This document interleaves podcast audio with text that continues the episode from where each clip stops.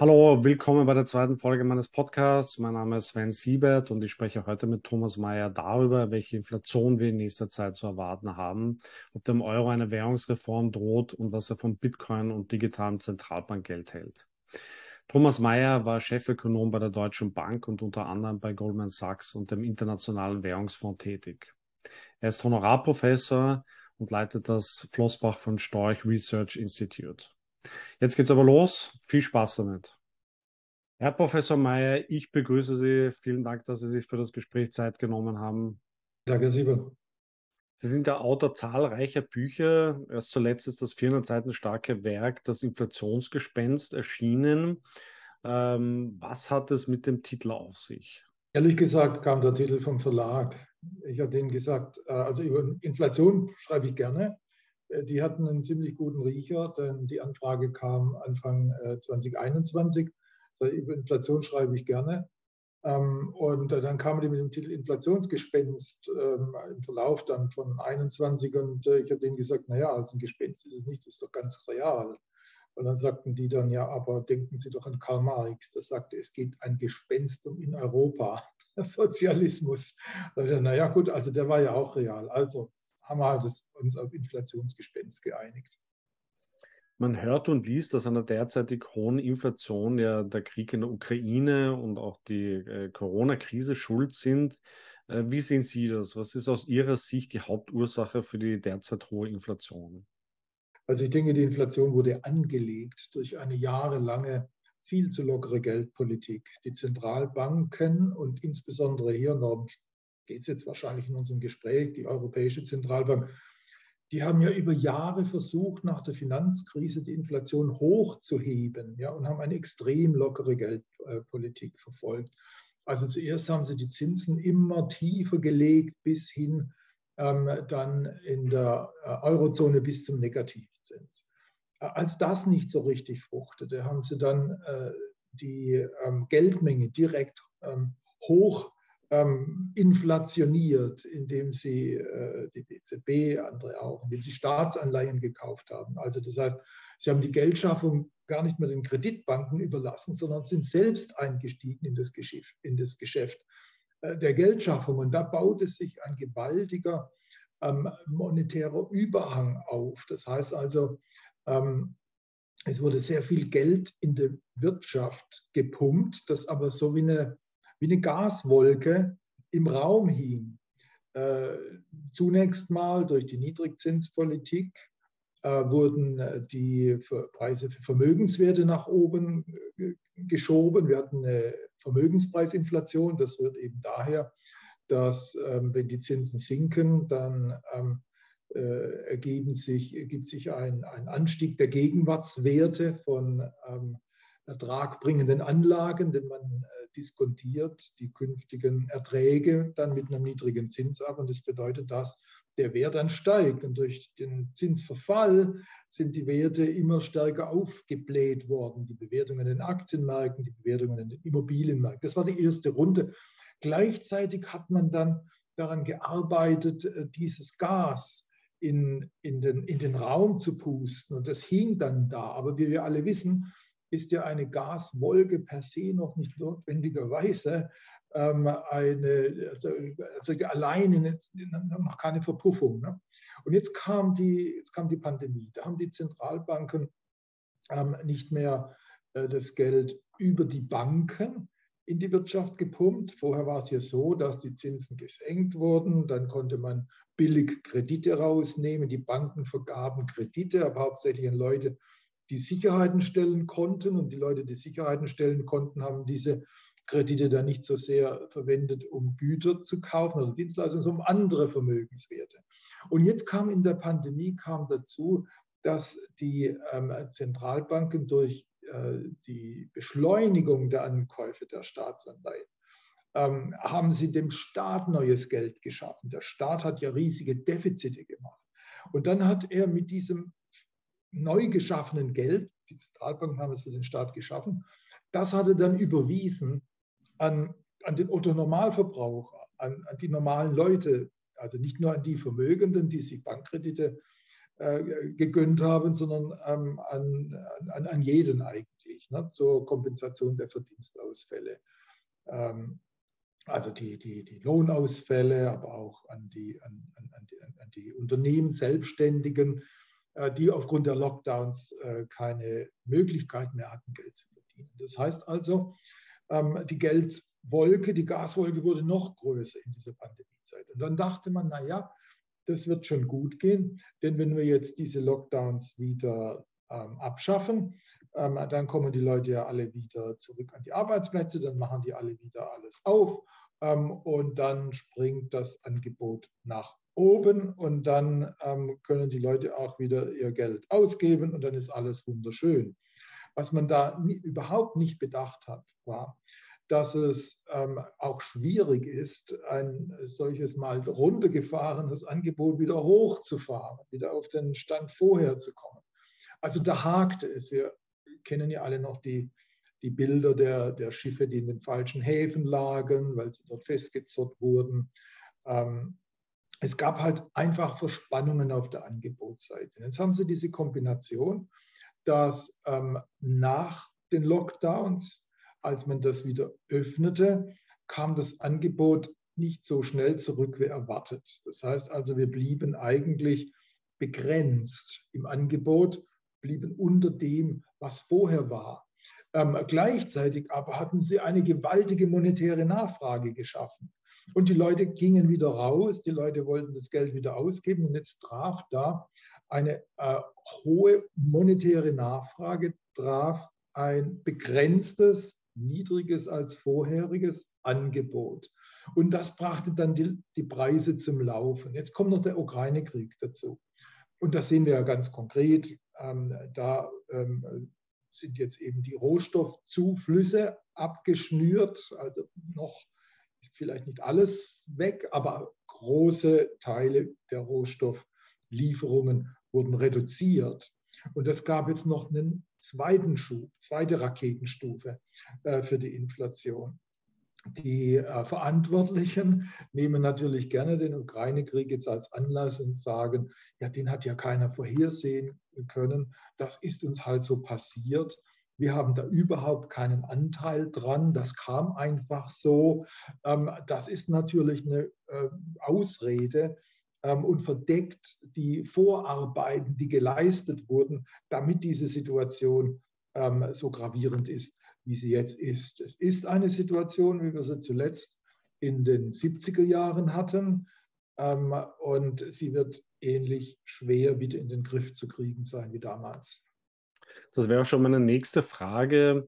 Ähm, wie sehen Sie die derzeitige Situation? Denken Sie, dass wir wieder in eine Phase der Normalisierung hineinkommen, auch wie in den 80er Jahren? Äh, oder äh, stehen wir vor einer Hyperinflation möglicherweise sogar? Hyperinflation halte ich jetzt für nicht so wahrscheinlich, denn man muss sich ja überlegen, wie kamen Hyperinflationen zustande? Die kamen dadurch zustande, dass im Grunde der Staat komplett bankrott ging. Dann wird ähm, in der letzten Phase wird dann einfach um die Finanzierung der Staats, der notwendigen Staatsaufgaben äh, aufrechterhalten zu können, wird Geld gedruckt ohne Ende. Das hatten wir. Äh, am bekanntesten ist äh, natürlich die Hyperinflation nach dem Ersten Weltkrieg. Ähm, bei den Kriegsverlierern, also dazu gehören, äh, gehörte Österreich-Ungarn, wo die Hyperinflation zuerst kam, und dann natürlich Deutschland. Also so gewaltig ist es ähm, jetzt Gott sei Dank ähm, noch nicht. Aber ich hatte ja schon gesagt, das Ganze erinnert schon ein bisschen an die 70er Jahre. Wir hatten ja 1973 den Yom Kippur-Krieg, da schossen die Ölpreise in die Höhe. Ähm, und gleichzeitig ähm, verringerte sich das Ölangebot. Ja. Ähm, äh, man hatte ja damals autofreie Sonntage. Ich kann mich noch erinnern, ich bin ja schon etwas älter, dass man da auf der Autobahn spazieren gehen konnte. Hat nicht so viel gebracht, aber nun ja, man klammert sich dann an jeden Strohhalm. Was war da passiert? man hatte schon in der Vorgeschichte zu diesem Yom Kippur-Krieg, also zu diesem Preisschub im Rahmen des Yom Kippur-Kriegs, hatte man ja in den 60er Jahren eigentlich die Inflationskontrolle auch vernachlässigt. Man kam aus dem äh, Zweiten Weltkrieg raus, da gab es ursprünglich mal Inflationsschübe, aber die flachten sich in den 50er Jahren ab und in den 60er Jahren sah das alles sehr stabil aus, wie bei uns jetzt auch ähm, vor dieser Preisexplosion. In den Zentralbanken hatte man ähm, Denke verändert. Man dachte keynesianisch, das heißt also, man dachte, äh, Inflation kommt eigentlich nur, ähm, wenn die Nachfrage steigt, die Arbeitslosigkeit niedrig ist. Da gibt es einen Zusammenhang, den die Ökonomen Phillips-Kurve nennen. Das heißt also, das besagt, Arbeitslosigkeit muss tief sein, dann steigen die Löhne, dann steigt die Inflation und umgekehrt. Man war in den 70ern gar nicht darauf vorbereitet, dass ähm, ein, eine Angebotsverknappung, nicht nur eine Nachfrageerhöhung, auch eine Angebotsverknappung Inflation auslösen konnte. Und man war auch nicht vorbereitet, dass, ähm, äh, eine, dass die Geldmenge aus dem Ruder laufen kann. Man schaute nicht auf die Geldmenge. Man war ja bis 1971 in einem ganz festen, ähm, letztendlich am Gold äh, verankerten Währungssystem. Die Amerikaner hatten äh, den Dollar ans Gold gebunden, schon unter Roosevelt 35 Dollar pro Unze. Ähm, und im Bretton Woods-System, in dem Währungssystem nach dem Zweiten Weltkrieg, hingen die anderen Währungen der Industrieländer hingen dann am Dollar dran fest. Ne? Also da hatte man einen Anker. 71 ähm, wurde dieser Anker der, von, von, dem damaligen Präsidenten Richard Nixon gelöst. Gab es Gründe, da kann man drüber reden, aber das ist jetzt vielleicht zu weit. Und äh, zwischen 71 und 73 brach dieses Bretton Woods-System dann auseinander. Jetzt hatte man ein ganz neues Geldsystem, in dem die Banken über Kreditvergabe Geld schaffen konnten, aber man ähm, kontrollierte das nicht. Äh, deshalb schoss auch die Geldmenge in die Höhe und als dann dieser Zündfunke kam ne, über diese Angebotsverknappung, ähm, explodierten die Preise. Man arbeitete daran, das wieder in den Griff zu kriegen, hatte aber nicht so richtig äh, ein neues Konzept. Ähm, insofern, äh, man erhöhte zwar die Zinsen, aber es war nicht genug. Die Inflation kam wieder runter, aber nicht wieder auf den Stand von vorher. Und dann kam ein zweiter Schock dann 1979 ähm, äh, im Rahmen der ähm, iranischen Revolution. Und also da wurde der der damalige Schah von Persien wurde in die Wüste geschickt. Äh, Ayatollah Khomeini kam und begründete die jetzige immer noch existierende Theokratie. Wieder ging der Ölpreis runter, wieder schoss die Inflation in die Höhe. Und, und dann ähm, hatte man so das Gefühl, also die Leute haben die Nase voll von Inflation, einfach voll. Und das bereitete den Weg dann für den Inflationsbekämpfer ähm, der in die Geschichte eben äh, da als diese in diese Rolle einging, Paul Volcker. Der riss dann die Zinsen nach oben, 20 Prozent, dann waren sie diese runter, hatte denn nicht geklappt, nochmal 20 Prozent. Und dann tötete er die Inflation. Der Drachentöter Paul Volcker beendete die Inflation. Das muss man überlegen. Das hatte lange gedauert. Das hatte ja ähm, ja, beinahe sieben Jahre gedauert, bis man da tatsächlich so weit war, dass man sagte, jetzt mache ich mal tatsächlich wirklich Nägel mit Köpfen. Wenn man sich die, die damalige Situation mit der heutigen vergleicht, natürlich wiederholt sich Geschichte nicht, aber man sollte Geschichte anschauen, dass man daraus, daraus was lernt, sonst wiederholt man sie immer wieder. Die Fehler meine ich damit. Jetzt, wenn man sich das anschaut, dann kamen wir auch in die gegenwärtige Situation hinein. Da hatten wir ja auch nicht auf die Geldmenge geachtet. Die keynesianische Denke ist in den Zentralbanken elementar. Sie glauben, sie könnten die Inflation steuern. Dazu müssen sie sie prognostizieren und dann die Zinsen entsprechend zu setzen. Aber die Modelle haben reihenweise versagt. Zuerst war die Inflation zu niedrig, äh, wurde immer überschätzt. Ähm, dann jetzt ist sie zu hoch, sie wurde vorher unterschätzt. Also die Modelle taugen überhaupt nichts. Das ist auch so ähnlich wie damals in den 70er Jahren. Ähm, jetzt ist man da überrascht von dieser Situation, weil man sich nicht darauf vorbereitet hatte. Man hat nicht mehr auf die Geldmenge geschaut. Wir hatten ja gerade schon besprochen, die wurde inflationiert in dieser Pandemie. Riesige Geldgaswolke äh, schwebt über, über uns. Und jetzt sind die Leute unruhig. Das Geld verfällt, Inflation ist zurück. Seit, äh, ja, seit einem halben Jahrhundert war sie nicht wieder so, äh, ist, ist, war sie nicht so stark. Jetzt ist sie wieder da, jetzt muss man was tun. Aber die Zentralbanken haben Angst. Angst, wenn sie, dass sie mit äh, starken Zinserhöhungen ähm, womöglich eine neue Finanzkrise auslösen. Denn alle sind gigantisch verschuldet, die Staaten sind gigantisch verschuldet. Es sind auch ähm, Immobilienbesitzer sind verschuldet, Unternehmen sind verschuldet. Um Gottes Willen, was mache ich denn jetzt? Und jetzt hat man, jetzt ist man in der Phase, in der man in den 70ern auch eine, eine gewisse Zeit war, wo man sagt, ach, das wird doch auch mit homöopathischen Mitteln kann man das doch ähm, wieder in den Griff kriegen. Zuerst hieß es, das kommt von selber runter, man muss gar nichts machen. Also das ist so, wenn man sich so überlegt, ich habe einen Schnupfen, dann sagt, wart halt mal, der geht wieder vorbei, da muss ich nichts machen. So, jetzt habe ich zum Schnupfen eine Halsentzündung, aber ich möchte nicht mit harten Medikamenten.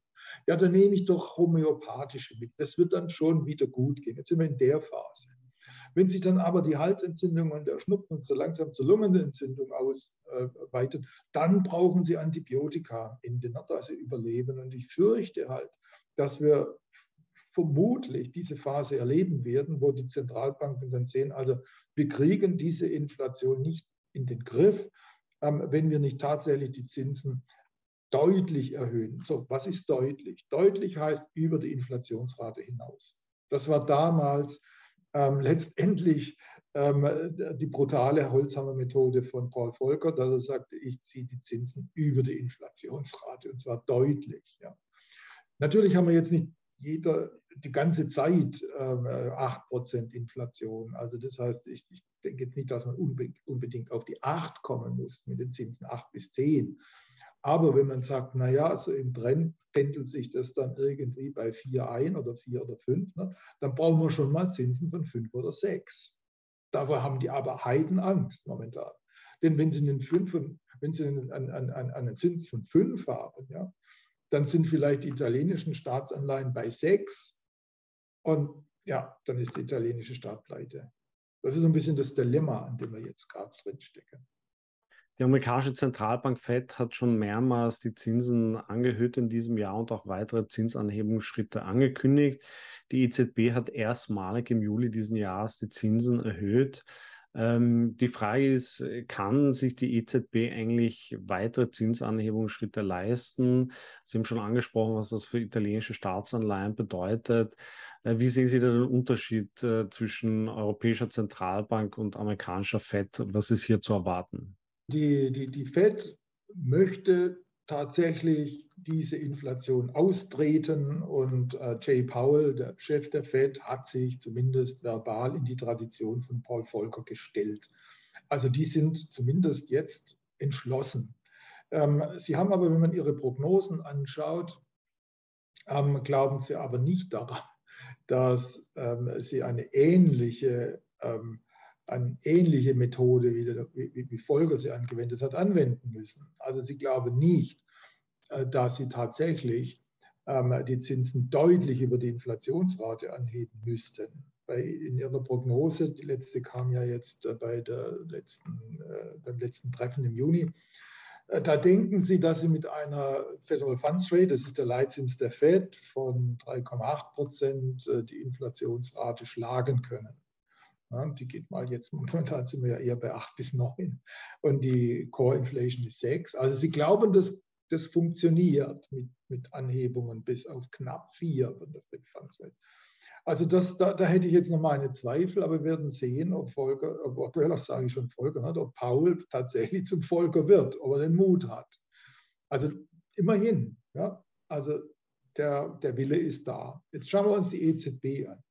Ähm, die EZB ist ja in mehreren äh, Hinblicken gehandicapt. Ja. Also vor allem halt gehandicapt dadurch, dass sie ja Geldpolitik macht für 19 Länder. Ähm, äh, und vor allem, vor allem hat sie halt Staaten an der Backe, sage ich mal etwas salopp, die wahnsinnig überschuldet sind. Ähm, gut, ja, bei den Griechen, da kann man schon sagen, vergessen was, die sind ja praktisch so wie ein Patient im Gipsverband bis zum Hals. Das heißt also, die werden schon von den anderen Staaten mehr oder weniger durchfinanziert. Die haben Kredite aus diesem ähm, europäischen Stabilitätsmechanismus und so weiter und so fort. Also die sind irgendwie schon eingegipst. Aber halt, es gibt andere. Natürlich steht immer Italien im Raum. Das ist das äh, drittgrößte Land der Europäischen Währungsunion und mit einer Staatsschuldenquote von 150 50 Prozent des BIP, ist es der größte einzelne souveräne Schuldner im Währungsraum. Deshalb schaut man da drauf. Es gibt noch andere, Spanien ist auch in der Bredouille. Frankreich hat auch 110 Prozent Staatsschuldenquote. Also da gibt es noch andere, aber Italien ist natürlich der Schwachpunkt. Ne?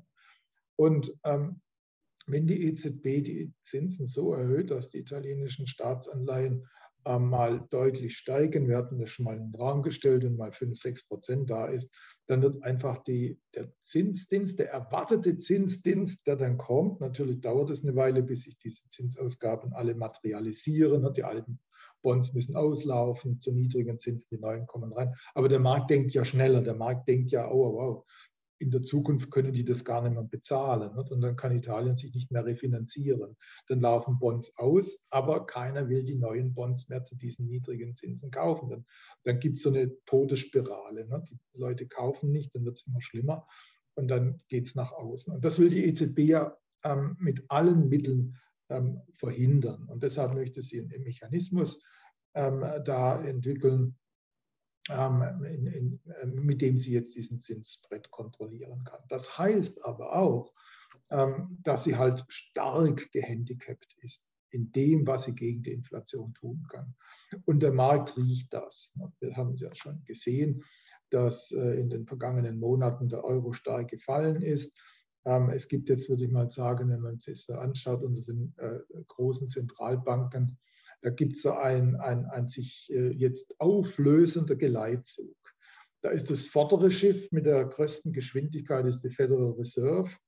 Und mit der roten Laterne ist da die Bank von Japan, die noch gar nichts macht, ähm, die weiter Geld in das äh, System pumpt, ähm, weil aber auch in Japan die Inflationsrate niedrig ist. Die ist so zweieinhalb, zweieinviertel oder so. Ne?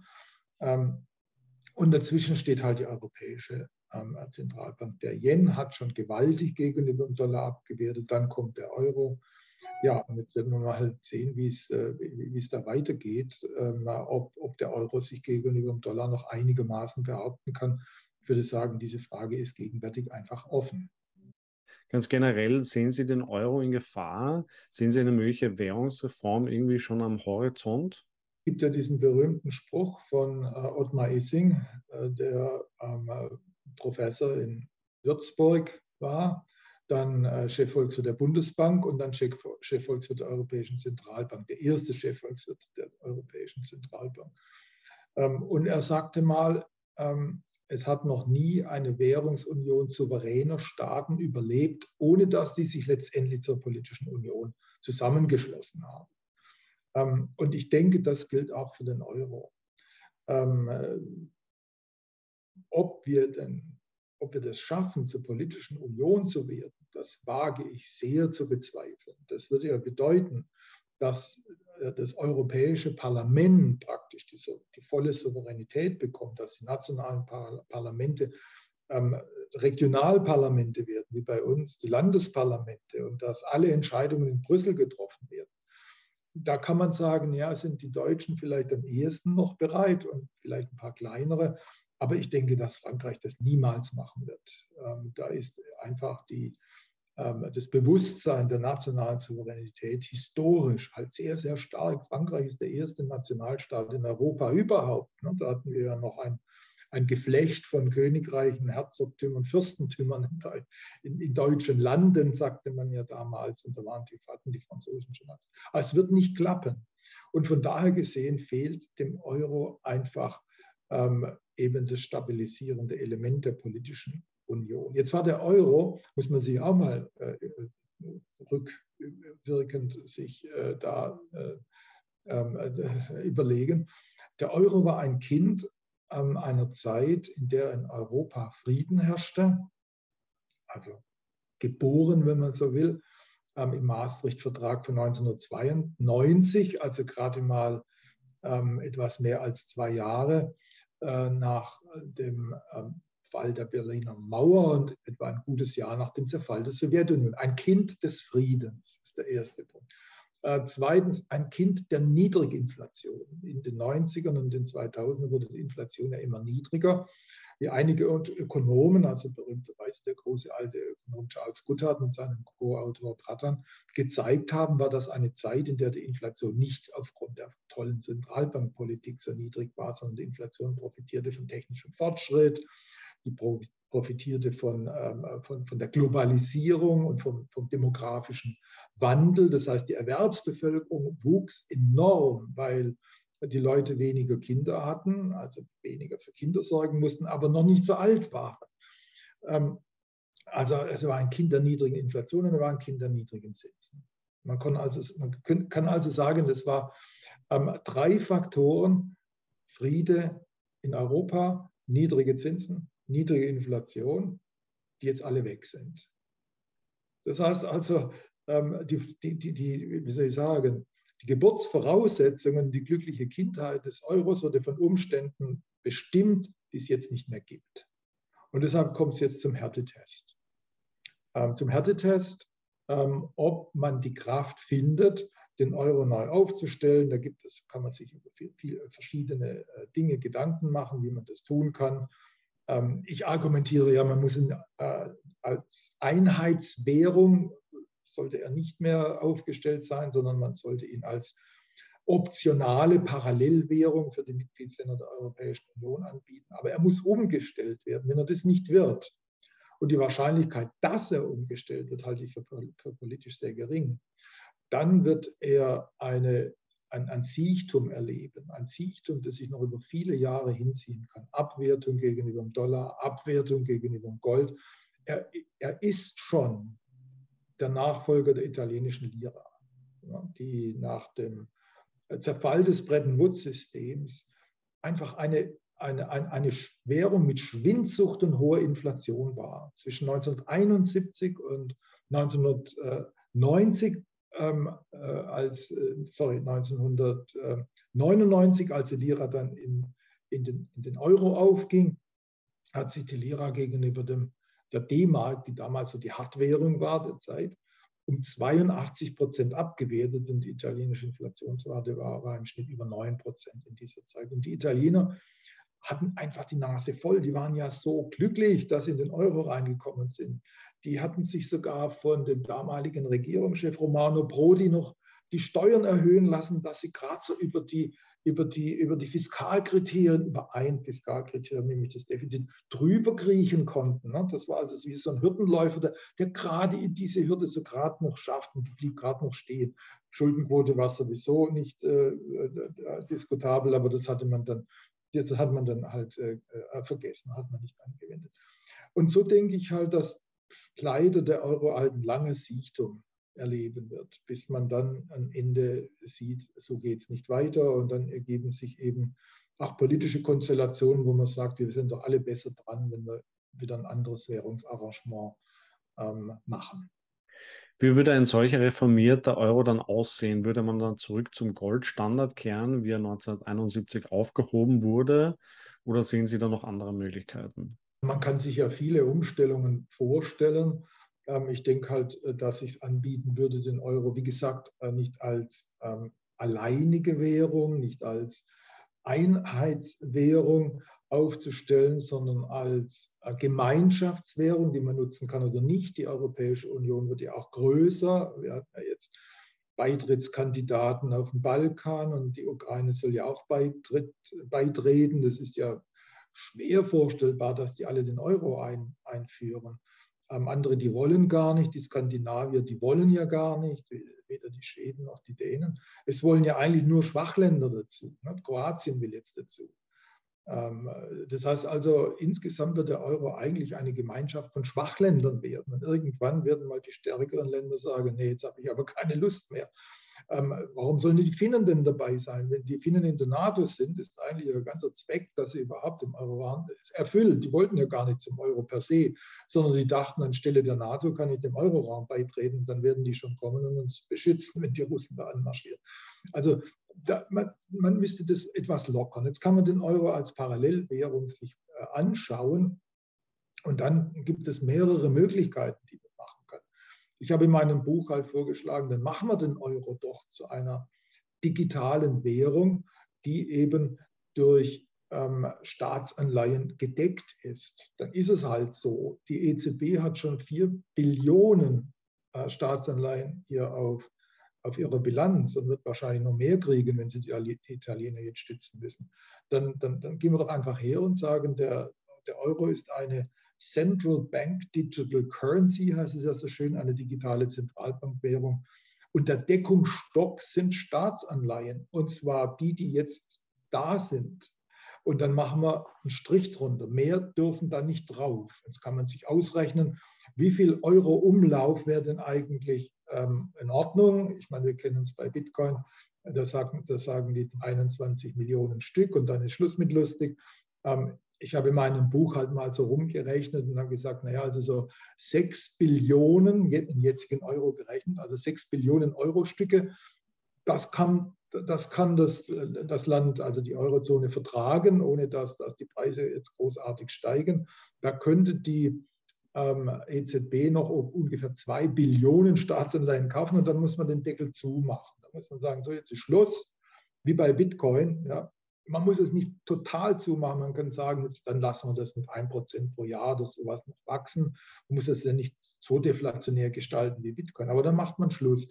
Und dann hat man diesen, diesen digitalen Euro als Möglichkeit, nicht als, als staatlichen Zwang, ähm, zur, ähm, als, als Transaktionsmittel zu verwahren. Man kann sagen, ja, und wer nicht will, der kann was anderes machen. Ne? Äh, der kann äh, eine nationale Währung ausgeben. Viele werden sowieso ihre nationalen Währungen behalten. Also die Schweden werden ihre Krone behalten. Äh, die Ukrainer werden wahrscheinlich ihre Währung behalten. Ähm, und, und, und von daher gesehen hätte man dann eigentlich den Euro zumindest als Projekt gerettet.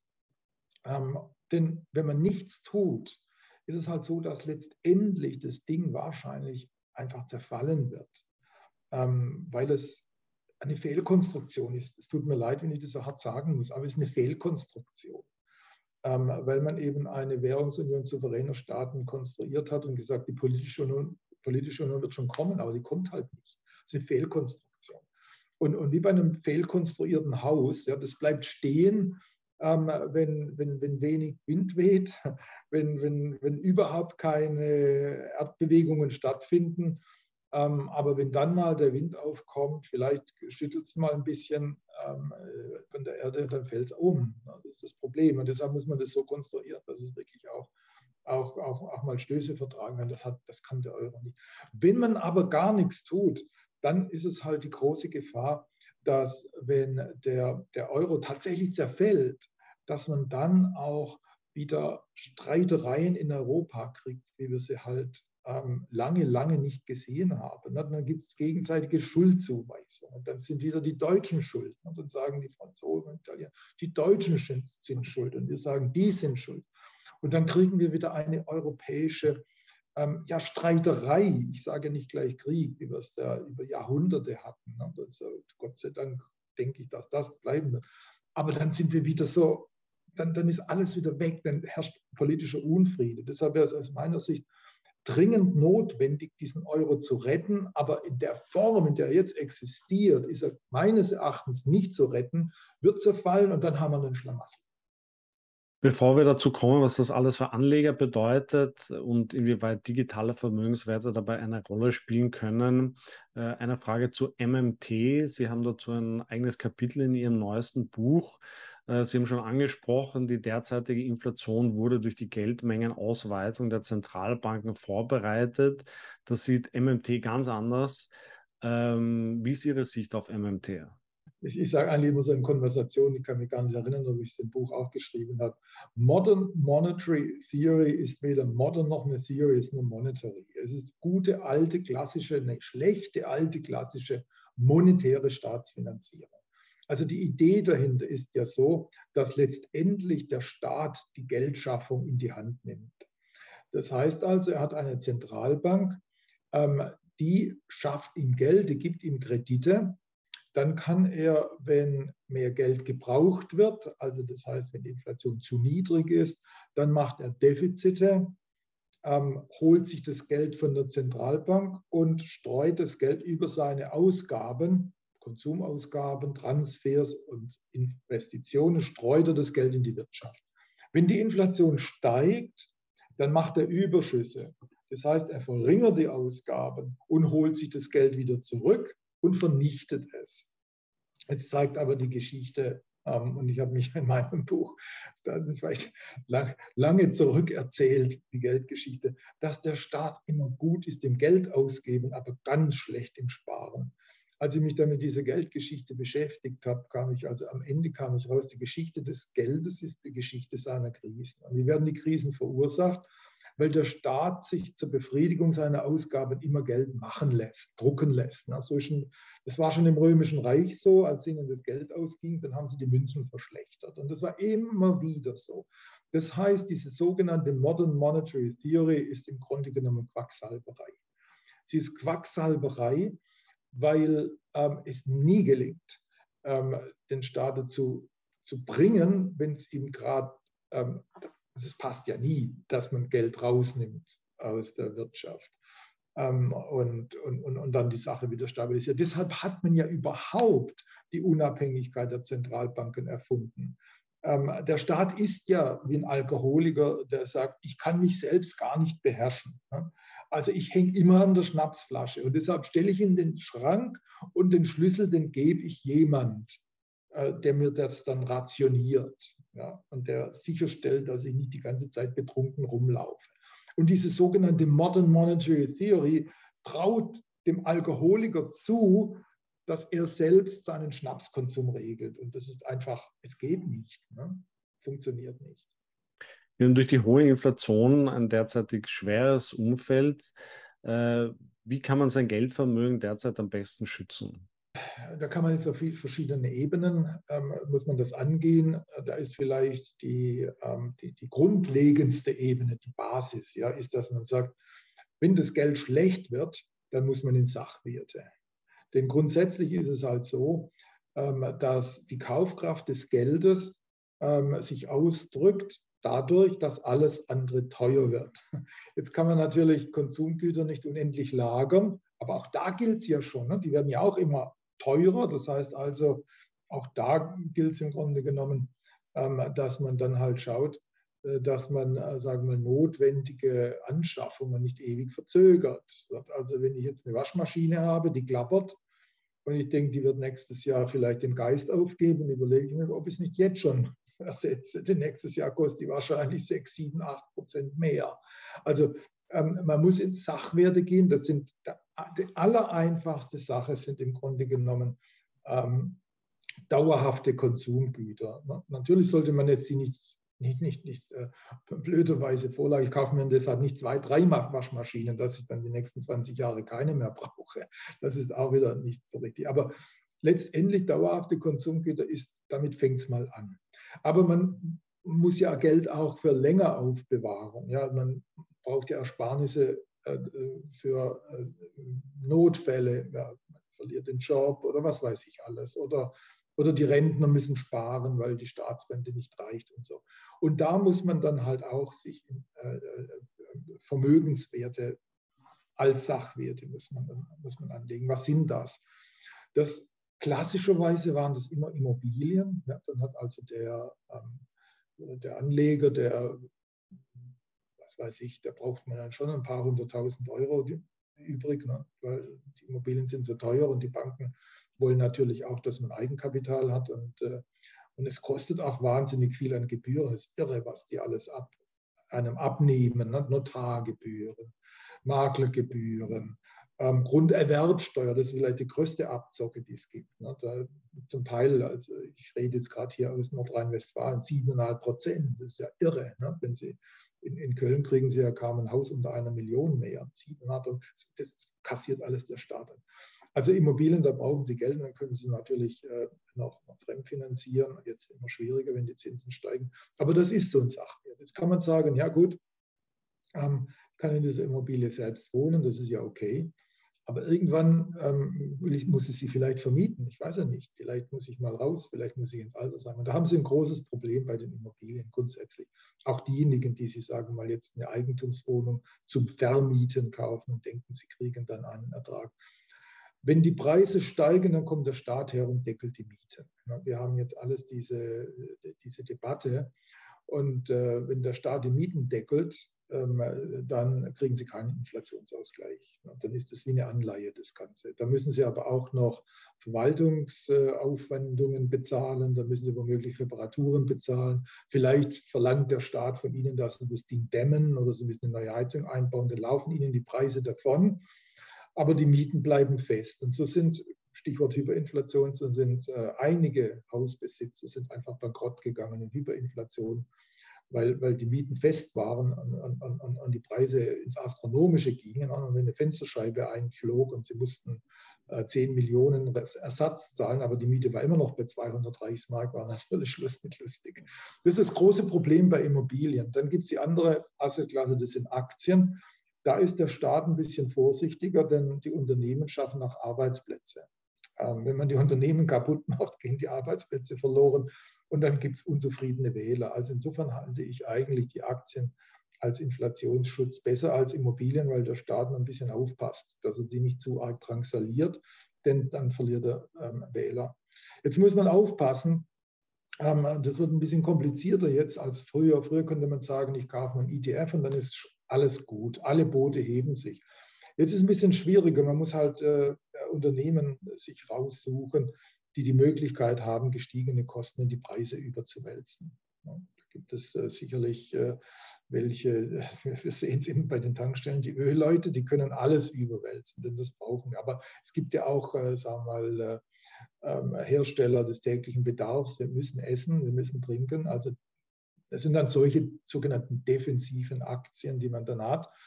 Aber sagen wir mal Luxusartikel, dann hm, vielleicht ist das nicht so toll. Dann sagt halt der Kunde, naja, das ist jetzt alles so teuer, dann brauche ich jetzt nicht diese teure Handtasche von XY ähm, dann tut es auch was billiger. Also man muss sich dann Unternehmen suchen, die die Möglichkeit haben, gestiegene Kosten in die Preise überzuweisen. Dann gilt Gold als klassisches, klassischer Inflationsschutz. Ähm, das schwankt so hin und her. Jetzt ist es momentan wieder ein bisschen aus, aus der Mode, aber das kommt dann wieder.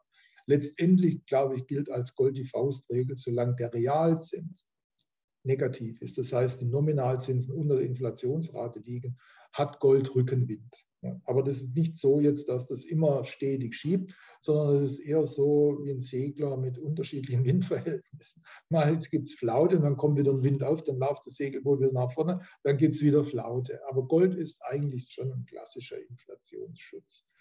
Also das sind so die Dinge, äh, die ich da so anführen würde. Ich persönlich denke halt, dass äh, Aktien und, Gold für die Wertaufbewahrung, das ist, auf das man sich halt ähm, äh, konzentrieren sollte. Dann gibt es natürlich diese viel zitierten Kryptos. Ich bin eigentlich ein Krypto-Fan. Ich glaube, das ist eine absolut faszinierende neue Technologie zur ähm, Übertragung von, von Werten ohne schriftliches, zentral verwaltetes Grundbuch. Ja, das lässt sich dezentral machen. Aber da ist noch sehr viel ähm, im, im Fluss. Wir wissen noch nicht so richtig, was sich jetzt da hier rauskristallisiert. Ähm, wir sehen es ja jetzt äh, durch die Zinsanhebungen, ist der, die ganze Kryptowelt wird momentan durchgerüttelt, ja, das, das, das scheppert und kracht. Äh, letztendlich denke ich, dass das schon ähm, Zukunft hat. Ich glaube eigentlich, dass die, die Einführung von Kryptowährungen, das ist gerade so revolutionär wie, wie die Einführung von Papiergeld, als man ähm, das, äh, die, die, die, das materielle Geld äh, dann sagte, das ist viel zu schwer zu handhaben. Die Chinesen waren die ersten übrigens, die Papiergeld eingeführt haben, und zwar auch unter anderem deshalb, weil die Eisengeld hatten und äh, wenn man dann einen Pfund Salz kaufen wollte, musste man einen Pfund Eisen auf den Tisch legen. Also das war nicht besonders freundlich, benutzerfreundlich. Und dann kamen Händler, ähm, kamen auf die Idee, findige Händler, dass man halt dieses Eisengeld halt als, als praktisch in Papier abbilden kann als, als, als, als Hinterlegschein. Aber auch da gab es ja am Anfang mit Papiergeld gab es ja alle möglichen Verwerfungen und es dauerte auch lange, bis sich das dann ein bisschen hier eingespielt hatte. Und so denke ich, dass mit den Kryptos, das braucht noch Zeit, bis es einspielt. Wer, wer abenteuerlustig ist, kann es probieren. Ähm, aber sagen wir mal so, für den Uneingeweihten ähm, würde ich sagen, sollte man sich das nicht jetzt als äh, als Wertsicherungsinstrument ähm, äh, antun. Das heißt, derzeit ist Gold für Sie doch ein besserer Inflationsschutz als beispielsweise Bitcoin. Ich denke schon, ich meine, der Goldpreis ist auch sehr volatil, keine Frage, das gilt, äh, das, das gilt auch dafür. Aber ich glaube halt, äh, ja, wenn man sich das anschaut, Bitcoin ist halt noch volatiler als Gold. Gold ist halt schon ein altes, ein, ein sehr altes, traditionelles, privates Geld, also das der Staat eigentlich nicht wirklich kontrolliert. Äh, in der Geschichte wurden dann, haben die Herrscher manchmal ihr Kontoveis auf Münzen geprägt. Aber sobald ihr Konterfei auf Münzen prägten, war das schon mal ein Anzeichen dafür, dass, es, dass, die Münze bald schlechter wird. Denn dann mischten die immer mehr an Kupfer oder sonst was zu. Ähm, aber im Grunde genommen, wie gesagt, ist Gold eigentlich so als, als Jahrtausende alte, äh, altes Privatgeld, ähm, hatte schon den, den, den Test der Zeit überstanden. Fans von Bitcoin denken ja, dass sich Bitcoin als ultimative Währung, damit als Weltwährung und möglicherweise auch als Reservewährung für Zentralbanken durchsetzen wird können. Sehen Sie das eigentlich als irgendwie realistisch an oder sind das für Sie reine Fantasien? Ich würde es halt sagen, es ist eine Möglichkeit ähm, von vielen anderen Möglichkeiten, wie sich Bitcoin weiterentwickelt. Es ist eine Möglichkeit, aber ich würde jetzt ja nicht darauf wetten wollen. Sie haben schon angesprochen, es hat ordentlich gescheppert äh, im Kryptomarkt. Äh, Bitcoin hat über 60 Prozent an Wert verloren in diesem Jahr. Äh, gleichzeitig werden Gold äh, und Bitcoin immer wieder als Inflationsschutz verkauft. Äh, müsste nicht eigentlich Bitcoin in diesem Umfeld steigen mit der hohen Inflation? Äh, was sind aus Ihrer Sicht die Ursachen für den Absturz äh, und warum greift eigentlich dieses Inflationsversprechen nicht? Ich denke halt, weil es einfach noch viel zu ähm, junge Instrumente sind. Ähm, man dachte ja, äh, Bitcoin sei mit, äh, mit, mit, mit, realen Werten äh, korreliert, dass es äh, möglicherweise dann eben profitiert von der höheren Inflation. Ähm, letztendlich war es dann eine Zeit lang mit Aktien korreliert. Ähm, also eher so als Aktienersatz gesehen. Und als die Zinsen dann anstiegen, ähm, hat Bitcoin weit, weit mehr gelitten als die Aktien. Also es, es sucht noch seine Identität. Es, ist, es weiß noch nicht, was es ist, das Bitcoin. Und äh, ich denke, es wird überleben. Ähm, sehr viele Leute glauben dran, das ist ja das Wichtigste, und überall in der Welt, es wird überleben. Ähm, aber es ist nicht so klar, was daraus letztendlich wird, ähm, also welchen Preis es haben wird relativ zu, zu anderen ähm, Wertgegenständen. Und da denke ich halt einfach, weil, weil, weil, weil Gold schon viel länger da war, weil das, das, das, das kollektive Gedächtnis einfach viel stärker ist, was Gold angeht. Viel mehr Leute auch ähm, Gold als, als Wertaufbewahrungsmittel nutzen. Dann denken Sie an die in Asien, denken Sie an die Inder, die ja sehr stark äh, als Wertaufbewahrungsmittel Gold haben. Ähm, China, also wenn, wenn man sich das einfach mal so anschaut, unter den acht Milliarden Menschen, die wir jetzt sind auf der Welt, ähm, haben die, die meisten, also mehr als die Hälfte, hat schon mal davon gehört, dass man in Gold Werte aufbewahren kann, weil die was gehört haben über die Geschichte des Goldes und Geschichte des Geldes. Vielleicht. Ja. Also mindestens gibt es eine Vorstellung. Aber von den 8 Milliarden hat ein relativ kleiner Anteil äh, schon mal was von Bitcoin gehört und noch ein kleinerer Anteil versteht, wie das funktioniert. Also da ist es halt einfach, es ist noch zu jung und zu, viel, zu wenig Leute haben da, haben da schon ein Verständnis dafür. Allerdings, wie gesagt, ähm, ist die, die, die Menge der, die das, die das verstehen und die daran glauben, ähm, groß genug global, dass ich denke, dass es nicht wieder verschwinden wird. Also es hat Zukunft, aber es ist noch unklar, was die Zukunft genau sein wird. Sie haben es schon angesprochen, Bitcoin ist auf 21 Millionen Einheiten beschränkt. Ähm, gibt es noch ein anderes Feature von Bitcoin, das Sie fasziniert, äh, warum Sie sagen, Bitcoin ist ein valides Investment für Sie?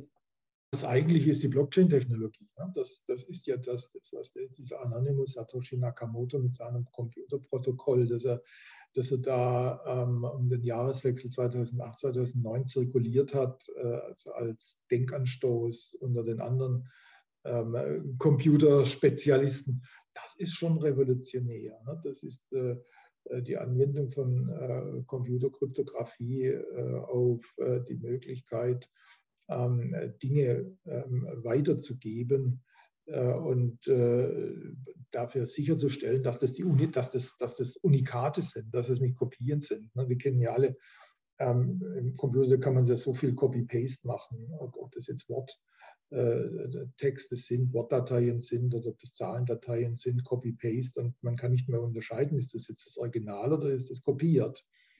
Ähm, aber durch die Blockchain-Technologie haben Sie jetzt die Möglichkeit zu sagen, hier wurde ein bestimmtes Zeichen erzeugt, eine bestimmte Zahl erzeugt und diese Zahl ist originär. Und ich kann die weitergeben und das ist ein Unikat. Und ich kann das nachprüfen. Und das Faszinierende für mich ist, dass ähm, Bitcoin ja jetzt schon ähm, einige Jahre auf dem Buckel hat. Ne? Also wie gesagt, 2008, 2009 wurde der Code äh, dann eingeführt. Es hat ja seit dieser Zeit hat es keiner geschafft, ähm, das zu knacken. Das heißt also, die, ähm, die, die, Möglichkeit, solche elektronischen Unikate zu erstellen, ist da mit der Blockchain-Technologie. Und das ist das absolut Revolutionäre äh, bei dieser Sache. Ich finde, das, das, ist, die, das ist die größte ähm, äh, Erfindung, die aus der Finanzkrise herauskam. Also es ist gigantisch. Äh, die meisten Ökonomen zucken da die Achsel und sagen, das Ding hat keinen Wert oder sonst was. Ähm, das ist, das ist einfach blasiert, arrogant. Nein, also die Finanzkrise hat mit Bitcoin eigentlich was Gigantisches hervorgebracht. Wenn Sie sich den, den, die Begründung anschauen von, von äh, Satoshi Nakamoto, der sagt ja, wir brauchen ein anderes Geld, weil das das Geld, das wir jetzt haben, das taugt nichts. Ne? Ähm, und, und insofern wurde er da, wer immer das ist, oder die Gruppe, ich weiß es ja nicht, äh, wurde, wurde, wurde dadurch motiviert, das zu machen. Das ist eine unheimliche Erfindung. Ich denke, das ist so wie das Papiergeld, das die Chinesen um die erste Jahrtausendwende erfunden haben. Und, und das kann nicht mehr unerfunden werden. Das ist da. Und da gibt es viele Anwendungsbereiche. Es wurde ja ursprünglich, wie gesagt, für die Währung angewendet. Ähm, ich denke, das wird auch für die Währung wichtig sein. Auch die Zentralbanken wollen ja Central Bank Digital Currencies machen. Ähm, aber es gibt auch für den Finanzbereich ist diese Blockchain-Technologie gigantisch. Ähm, ich meine, ich komme ja aus einer Zeit, als ich im, äh, Investmentbanking äh, gearbeitet habe, ne, da hatten Sie also diese, äh, wenn, Sie da sagen mal einen, einen Trade machen, nehmen wir mal an, an, eine Anleihe wurde gehandelt, ne, dann, dann handeln die Händler, handelt dann die Händler das übers Telefon. Dann sagte der von der Bank A zur Bank B, ähm, ich kaufe diese Anleihe, ich kaufe die Anleihe für diese Anleihe ab. Ja. Ähm, und dann vereinbarten die den Preis und das schrieben sie auf Zettelchen. Ja. Und dann, dann, ging, dann, dann schafften die ihre Zettelchen zum sogenannten Backoffice. Ähm, das heißt also, die Leute dann am Ende des Handelstages gaben eben die, die, die aus der Buchhaltung, sage ich mal, äh, die sammelten dann die Zettelchen ein. Dann sagen, ah, okay, wir haben von der Bank das gekauft, wir haben von der Bank das gekauft. Und dann, dann mussten die das aussortieren. Ja, was hat er auf den Zettel geschrieben? Was hat er auf den Zettel geschrieben?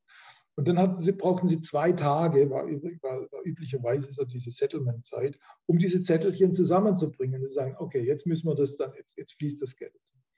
Ähm, ineffizient, ohne, also zeitraubend, personalintensiv. Denn sie mussten jedem Handelsgeschäft, mussten sie sozusagen nochmal ähm, eine Zahlungs, äh, äh, Zahlungsaustausch zuordnen. Das kostet Zeit, das kostet Leute, also Arbeitsstunden.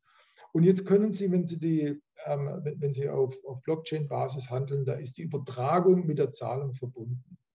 Das sind irre Möglichkeiten, die sich da ergeben. Das ist ein kleines Beispiel, da gibt es noch viele weitere Beispiele. Also insofern ist das schon eine revolutionäre Technologie. Das ist das Eigentliche bei dieser ganzen Geschichte. Und ich denke auch, natürlich, sollte man das auch auf Währungen anwenden. Denn bei Währungen haben sie ja was Ähnliches. Ne? Da geht der Geldschein von, von einer Hand zur anderen und damit ist das Geschäft besiegelt. Da brauchen sie nichts mehr hinterher, Beweisung oder so. Und, und, und insofern ist das ähm, dann die Möglichkeit, Geldscheine sozusagen unabhängig ähm, von von, von der räumlichen Dimension zu übertragen. Sie können das, Sie können das ähm, un, ja, wie soll ich sagen, räumlich entfesselt übertragen. Es ist gerade so, wenn ich jetzt eine Überweisung mache, ähm, von, der, von, der, ähm, von der einen Rheinseite, wo ich jetzt sitze, auf die, anderen Rhein, auf die andere Rheinseite, dauert es genauso lange, wenn ich eine äh, Überweisung mache von, von, von, von, von Köln nach Johannesburg in, in Südafrika. Das ist, das ist schon enorm. Es gibt ja nicht nur Bitcoin, sondern inzwischen 20.000 äh, Kryptowährungen. Äh, sind Sie eigentlich ein Bitcoin-Maximalist äh, oder interessieren Sie sich auch für diese anderen Kryptowährungen? Ähm, was ist da der Unterschied aus Ihrer Sicht äh, dieser Kryptowährungen zu Bitcoin? Äh, und lohnt sich aus Ihrer Sicht äh, auch für Anleger mal einen Blick auf diese anderen Kryptowährungen zu werfen? Vorausschicken, dass ich wirklich kein Kryptospezialist bin. Ich bin ja nur Ökonom, der das beobachtet. Ich sage es auch deshalb, weil ich dann öfter mal vielleicht Dinge sage, die nicht ganz so 100% zutreffen und dann kriege ich immer die Zuschriften von den Spezialisten, die Blödsinn erzählt. Also insofern muss ich das immer jetzt mit dieser Qualifikation vorausschicken, was ich da sage. Das sind so meine eigenen Eindrücke. Und ich lasse mich da gerne von den Spezialisten korrigieren, wenn ich da Fehler mache. Aber ich denke, Bitcoin ist halt äh, die, die Kryptowährung pur. Das ist einfach ähm, eine, wie wir schon gerade gesprochen haben, ein, ein, ein, ein Mittel zum Tausch, ähm, dessen Volumen begrenzt ist. 21 Millionen haben wir schon gesagt. Und das kann ich verwenden, um ähm, dann andere Dinge einzutauschen. Also ich kann jetzt Bitcoin überweisen und jemand schickt mir die Ware, die ich dafür ähm, erwerben möchte. Und ich kann die Bitcoins aufbewahren und ich weiß, dass sie in einem sehr geordneten ähm, Rahmen durch einen Algorithmus, durch eine Rechenoperation, werden die halt langsam immer mehr und dann ist irgendwann mal Schluss bei 21 Millionen. Ne? Da habe ich eigentlich eine, äh, ein Mittel zur Transaktion und letztendlich auch zur Wertaufbewahrung, wo ich, wo ich sagen muss, das kann nicht weginflationiert werden. Das ist einfach begrenzt. Und deshalb denke ich so, als, als, als pure, pure Kryptowährung hat es seinen Wert. Also manche sagen, das hat keinen Wert. Ähm, das halte ich für falsch. Das hat einen intrinsischen Wert als, ähm, als Mittel äh, zum Tausch und zur Wertaufbewahrung, das vertrauenswürdig ist. Das Vertrauen ist der intrinsische Wert, das die Leute haben. Und je mehr Leute daran glauben, desto größer wird auch das Vertrauen und deshalb der, der innere Wert dieser, dieser Sache. Aber der innere Wert ist da, weil schon so viele Leute daran, darauf vertrauen, hatten wir ja schon besprochen. Dann gibt es aber andere Dinge, die vielleicht auch, sagen wir mal, für ähm, die, die eher so auch ähm, den Finanzbereich interessant sind. Ähm, wir hatten ja schon darüber gesprochen, Digi Finance heißt es ja im modernen Slang, also Digital Finance. Ähm, und, und, da gibt es äh, so, so, Währungen wie Ethereum oder das System Ethereum und die Währung Ether. Äh, die können Sie benutzen, ähm, weil, sie die, weil die programmierbar ist. Da können Sie konditional noch Dinge machen. Also ich, ich baue da einen sogenannten Smart Contract ein und sage, die Zahlung kommt nur zustande, wenn das und das erfüllt ist. Das ist sozusagen die Weiterentwicklung ähm, dieser ähm, einfachen, puren ähm, äh, Form. Äh, der Währung. Äh, da gibt es vielleicht noch weitere Dinge, die sich entwickeln werden. Viele Leute haben ja ähm, daran rumprobiert. Ähm, sie sagten ja, es gibt ja Tausende von, von, von Kryptos, Zehntausende vielleicht, äh, jetzt wieder vielleicht weniger, weil einige da weggespült werden. Also da tut sich sehr viel. Und ich denke halt, dass, dass, dass eben diese beiden Typen, würde ich mal sagen, Gattungen könnte man sagen, also die pure Sache, es gibt immer gibt immer irgendeinen Bedarf für was, für was Pures, Klares, Bestes. Bitcoin ist sicher da. Und dann gibt es halt auch Bedarf äh, für diese Ableitungen davon. Ähm, also das Ethereum-System zum Beispiel könnte ich mir vorstellen und andere. Vielleicht wird es auch mal irgendwie durch ein anderes System, das, das, das technisch besser ist, abgelöst. Aber diese, diese beiden Gattungen, denke ich, die haben schon Zukunft. Sie haben ja schon digitales Zentralbankgeld angesprochen. Von vielen wird die Sorge geäußert, dass damit die Überwachungsmöglichkeiten massiv steigen würden und ein Social Credit System wie in China äh, drohen könnte. Ähm, sind diese Sorgen berechtigt aus Ihrer Sicht? Also grundsätzlich würde ich sagen, sollte solches ähm, digitales Zentralbankgeld nie als Monopolgeld eingeführt werden. Das heißt also nicht als alleiniges Geld sondern es sollte weiterhin, äh, der Kunde sollte weiterhin die Möglichkeit haben, auch Geldscheine zu nutzen. Und er sollte die Möglichkeit haben, auch andere Vehikel zu nutzen. Ähm, letztendlich bin ich ein großer Anhänger der Hayekschen Idee, Friedrich August von Hayek, des Geldwettbewerbs.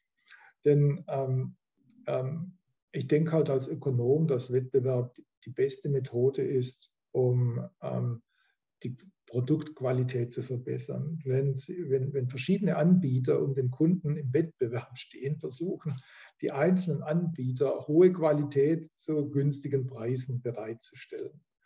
Und insofern denke ich, dass alle diese Sorge, ja, die ich auch, teile, wenn wir Monopolgeld haben, dass der, der Staat es übernimmt. Der, der, macht ja jetzt schon viel mit Monopolgeld. Und in der Geschichte hat der Staat immer, immer die, das Geldmonopol missbraucht, um, um, um sich zu bereichern. Und früher waren es die Herrscher, die dadurch ähm, sich bereichert haben auf Kosten ihrer Untertanen. Äh, und jetzt sind es halt, äh, sagen wir mal, der Parteienstaat, äh, der sich manchmal seine, seine, seine, Bürger, die nicht so richtig, sagen wir mal, verstehen, was da vor sich geht, auch ein bisschen in die Tasche greift. Ähm, das Beste ist, wenn sich der Geldanbieter ähm, um die Nutzer ähm, kümmern muss im Wettbewerb.